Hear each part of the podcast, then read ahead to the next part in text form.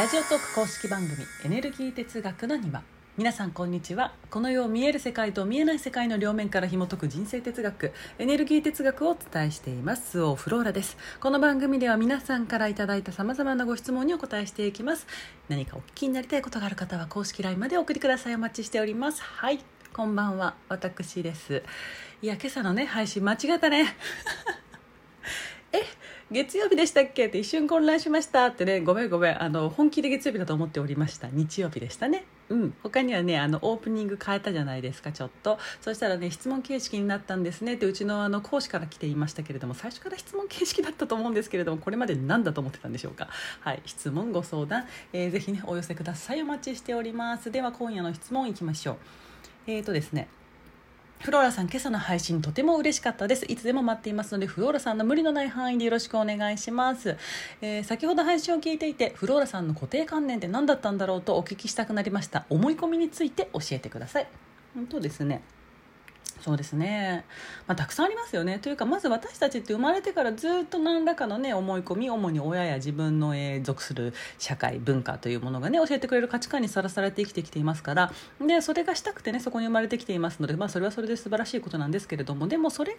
えー、何ずっとそれを持っているということが私ではないしあなたでもあなたでもないということなんですよね、うん、肉体を持って生まれる。その肉体を安全に生き延びさせていくためにはどこかに所属しなければならないじゃないですか。だって赤ちゃんだからね、うん。なのである程度育つまでは自分の価値観どうこうよりもその生まれ落ちたコミュニティに従って生きていくことが最も優先されるべきことですよね。で、えー、育ちます大人になりますここから自立が始まります。自立ってこれはね何度もしつこく言ってきていますけれども経済的自立だけが自立ではなくてもっと根本的な、ね、話です。経済的自立というのはそのうちの一つでしかない。自立というのは子が立つということです。自分と他人の境界線が分かるということ。つまり自分を知っているということですね。これが自立です。で自立した者同士で付き合っていく関係性というのが大人の人間関係なんですけれどもなかなかみんなそれが、ね、できなくてあの苦しんでいるわけですよね。あの人が羨ましいだの、えー、やれなんで自分はこうなんだとね人と比べたりとかそういうのって自立自分が分かっていないからそうなるだけでうんと他にはね逆にあまりに人に近づきすぎてしまうとかもそうですよ。同じですよ。見え方が違うだけです。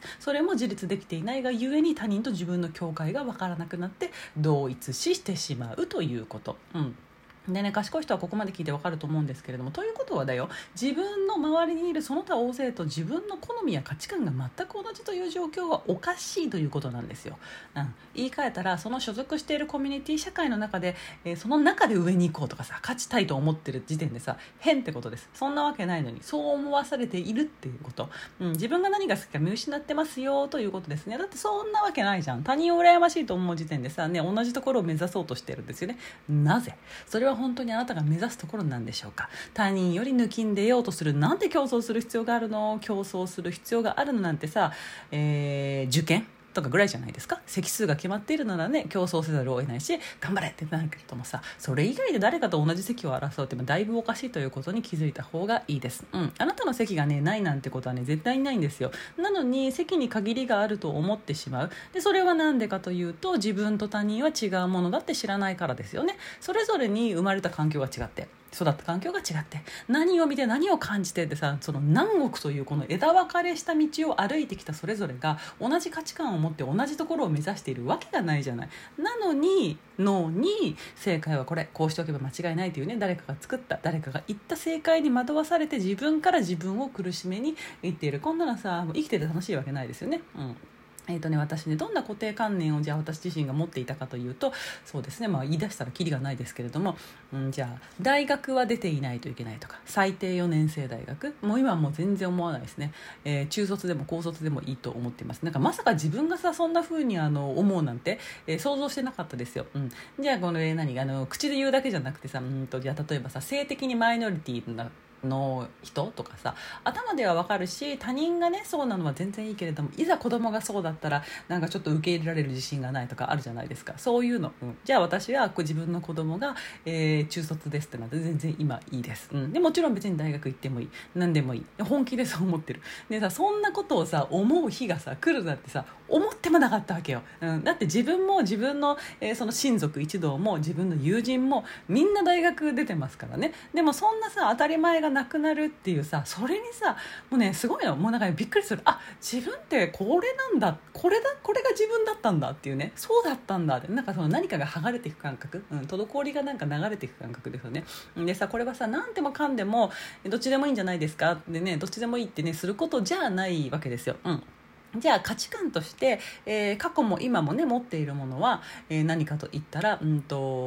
お金はあればあるほどいいというものではないということ、うん、エネルギー哲学的にもそうだし私個人の、ね、人生を、ね、あの振り返ってみたとしてもあのそう思うんですよね。でも他人がお金はあればあるほどいいって言っていたとしてもそうなんだねって笑っていられる。そういう考え方があることは分かる。どっちでもいいと思う。でも私にとってはどっちでもよくないことなので私という人間はこっちの価値観を採用しているということ。全然違うの分かりますか？人生ってさあの何でもいいよね。どれも正解だよね。たった一つの答えなんてないよね。っていうね。うん。まあそれでいいと思う。うん。でもそれじゃダメだと思う。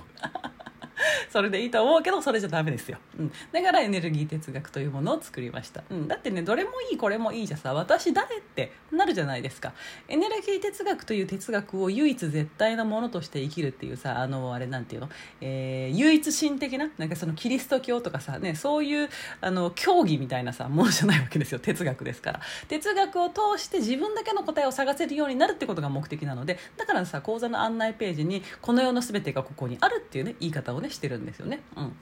で生きるって何かというと自分を知るっていうことだと思うんですよね私はどんな人間なんだろうってことを、えー、この世世界を使って体験して知っていく。でこれがさ生きるだよね。そうじゃなかったらさねあの、生きるって何が何か正解があってそれに向かっていくことってことにさなってしまう。それじゃあ生まれたての赤ちゃんとね同じじゃないですか、うん、親の価値観と違ってきて当たり前。それは赤ちゃんじゃなくなってきたということだから。友達と価値観が違って当たり前。それぞれが違うことを認めて付き合えるのが大人ですよね、うん、子供はそれができないからさなんでとかさ、ね、あの子だけとか私がどうのこうのとかさ思うわけですよ、うん。でえー、そんなことと思うんだ。引くとかさ、ね、勝手に引いとけって話です本当に。もうこれを聞いてる人ではね少ないかもしれないですけどじゃあ私がさ陽性って言うじゃないですか、ね、それをあの人やばい人だわって思う人っているわけよね、うん、自分は見たことがないし信じてもいないから引くってことですよね。自分と私は違う人間だからへえそうなんだって話なんだけれども、ね、だってそれは右利きか左利きかの違いと何ら変わらないような話ですから。でもそう思えない人がいるとか言いながらね私もあのまあまあ分かるんですよ気持ちは、うん、だってさプレイヤーですとか言ってる人たちをさ見てさ「いやー」ってね思うもの私も。うん。でも私がわからないだけでその人たちにはさそうなんだからそれでいいわけですよ、うん、じゃあもっと別の話でいくと病院でね、えー、お医者さんがこれは精神的なことが原因ですねってなんかその症状に対してね原因ですねなんかその精神薬が、えー、を出してくれましたと、うん、精神薬っていう言い方が正しいのかちょっとわかんないですけれどもね。あのまあいいや。で、えー、そうだとする、うん、ででもさ私個人としてはいやそれはただの寝不足でしょうとかさいや栄養足りてないだけじゃないのって思うし実際によく寝てよく食べてて運動したらそれだけで精神病だと言われていたことが簡単に治った例をいくつも見ているからあこのお医者はそういう判断をするとねでも私は思わないけどねっていう感じで話を聞いていくみたいな、うん、それってさ、あのー、人ってさ何でも選択していいわけですよね。うん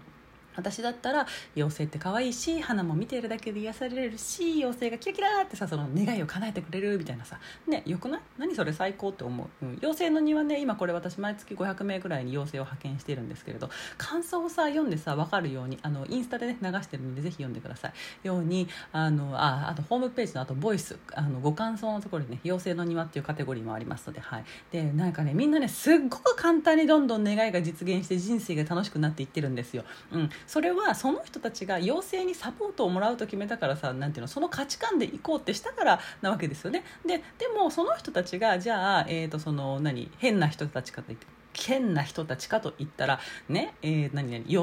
陽性反対派？反対派とか言って。反対派からしたらさ、ね、妖精信じてる人はおかしい人なわけじゃん。でもさあの妖精さんってしてるさ人たちの中には、えー、会社経営者だってたくさんいるし、えー、お医者も看護師も弁護士も、うん、会計士とか、えー、司法書士さんとかもいる、うん、大手企業の会社員もいれば、え、公務員もいる、うん、先生とかもいるしさ。うん。超がつくほどのあの裕福な人もいてもその毎回そのねなんかぶっ飛びの話にねあの私が引くわっていうね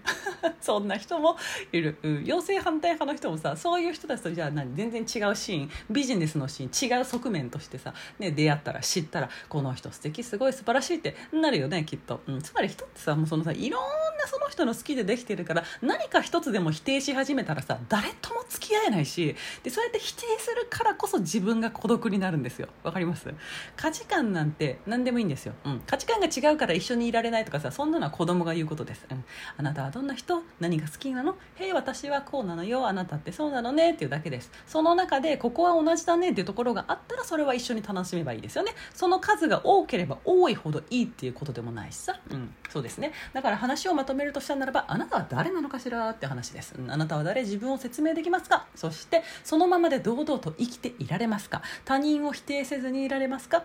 あなたは誰なのかしらという問いに答えられないと何かを追い求めるようになるわけですよ。という話でした。だからねこれテリングカードにも書いたんですけれどこだわった方がいいんですよ。自分に。そのこだわりが世界を広げます。こだわればこだわるほど世界は大きく自由になっていくからね。自分に迷わなくなると何かを追い求める人生を終わらせることができますよというお話でした。はいおしまい。それでは皆様今日もお疲れ様でした。ごきげんよう。スオフローラでした。バイバイ。